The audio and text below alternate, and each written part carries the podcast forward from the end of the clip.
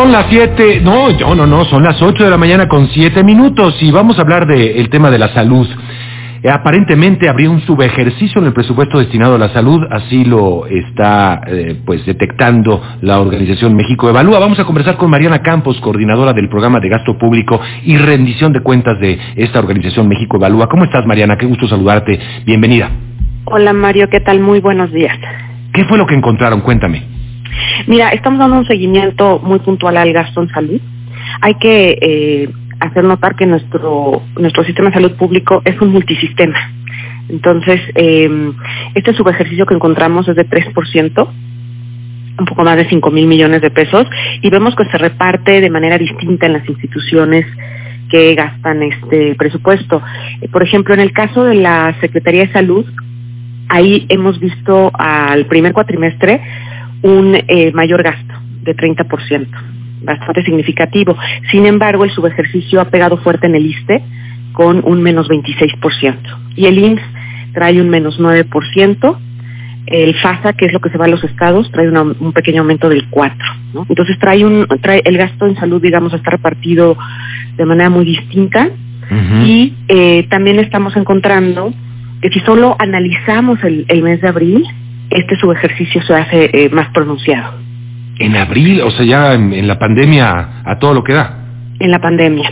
Ahora, cuando nos metemos al interior, eh, a desmenuzar todo el gasto, encontramos una buena noticia dentro de todo esto, que es que creo que varios eh, recursos, a pesar de que a nivel global se ha gastado un poco menos que lo que se presupuestó, al interior ha habido una redistribución de los gastos y encontramos que el gobierno está asignando más recursos a la infraestructura de la salud de lo que tenía presupuestado. Entonces eso nos parece una buena noticia y en estos eh, meses pues sí, sí se ha aumentado de manera significativa ese gasto.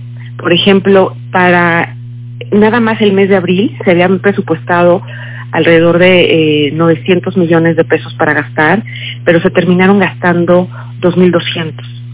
Entonces, como te puedes dar cuenta, sí se aumentó de manera importante eh, y yo creo que esto tiene que ver con toda la adecuación que se está haciendo en los hospitales, eh, todo el equipo que está comprando de camas, ventiladores. Mm. Y bueno, pues al 5 para, ¿no? Tú sabes, con muchísimos problemas en cuanto a los precios que han adquirido hasta los tiempos de entrega, pero bueno, es mejor que nada, ¿no? Esperemos sí, ¿Adjudicaciones directas también, Mariana? Eh, esto es básicamente infraestructura. Entonces, si hay ah, adjudicaciones, eh, por supuesto que sí, porque pues al ser emergencia y con las debilidades que traemos de antaño, que además se, se acentuaron mucho el año pasado, pues sí se han tenido que hacer adjudicaciones.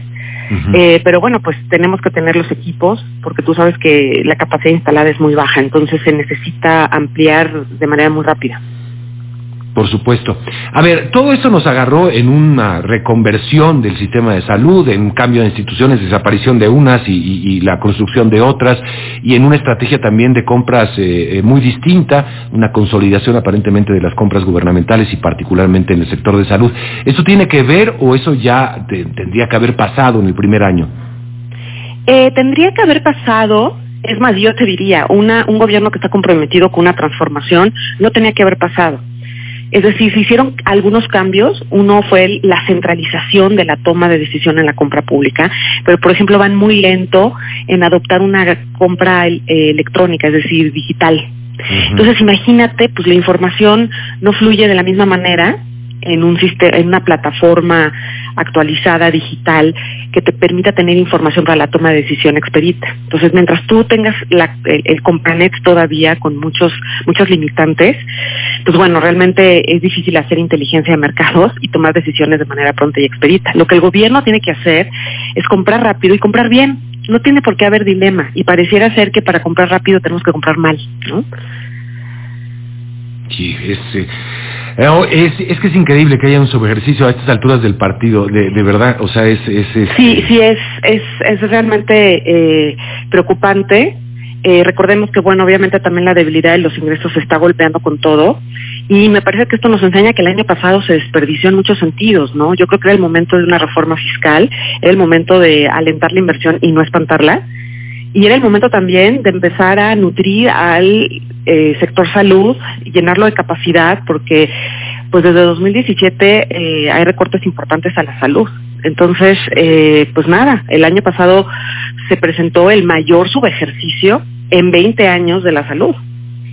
No, y estamos padeciendo también eh, una serie de cuestiones todavía, es decir, ya había una serie de problemas eh, de atención, lo, veríamos narrando a lo largo del año pasado, de falta de medicamentos principalmente, eh, y para personas con cáncer, y otros tantos, pero creo que fueron los más visibles por todo lo que representa niños y niñas con cáncer que no tenían acceso a medicamentos porque se estaba reconvirtiendo la forma de compra, porque, o, o porque no se estaba gastando simplemente, y todavía persiste esa situación, es decir, no es que ya se solucionó porque llegó la pandemia, todo lo contrario. Eh, y además, fíjate, el, presupuesto lo aumentaron. O sea, cuando se aprobó el presupuesto se aumentó. Tú sabes que fue súper cuestionable porque tiene que ver con liquidación del fideicomiso del Seguro Popular, ¿no? Ese, ese aumento fue posible gracias a eso y es un aumento pues no sostenible en el tiempo. Eh, sin embargo, pues sí, sí se ve que va algo lento ese gasto, porque si tú ves el avance a nivel anual, eh, lo que encontramos nosotros es que el avance es de 18% cuando pues si tú divides lo que se va a gastar en los 12 meses, pues tendríamos que estar a cuatro meses, pues algo parecido al 48%. Sí se ve que Hacienda presupuesta a ir más lento en el gasto en los primeros meses del año. Entonces, este, pues bueno, sí nos gustaría ver, por supuesto, más recursos en la salud y creo que es un tema que la sociedad mexicana tenemos que poner como prioridad. No podemos permitir que pasen los gobiernos y que todo sea más importante que la salud. Sí, además, bueno, eh, eh, creo que lo, hemos visto no solamente en México, sino en otros países de América Latina, Mariana, eh, que el gasto en época de crisis, cuando te llega una crisis como la que estamos viendo, pues es suele ser muy discrecional y, es muy riesgoso también. Entonces, sí nos gustaría ver más inversión, pero no una. hay que tener mucho cuidado y tiene que haber mucha transparencia en el gasto que se esté ejerciendo en este momento de pandemia también. Es, totalmente es totalmente cierto y eh, me parece que no podemos ya dejar pasar que México incluso comparado con América Latina, Mario, salimos muy mal parados. O sea, por ejemplo, Chile está gastando cinco puntos del producto al año en salud. México está gastando la mitad de eso. Eh, la Organización para la Cooperación y el Desarrollo Económicos sugiere que por lo menos un país tiene que gastar seis puntos del producto para que podamos pensar en derecho a la salud garantizado a los ciudadanos.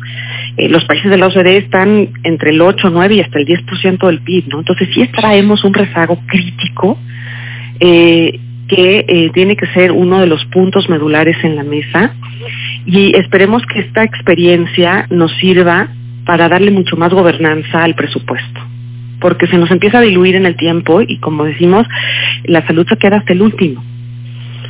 Sí. Por el momento, pues México Valúa los invita a darle seguimiento a los números de erario que va a estar publicando mes a mes qué está pasando con el gasto en la salud.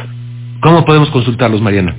Está en la página de México Evalúa, que es www.mexicoevalúa.org, guion números de erario. Perfecto. Bueno, pues ahí está la información y te agradezco mucho por compartirla con nosotros.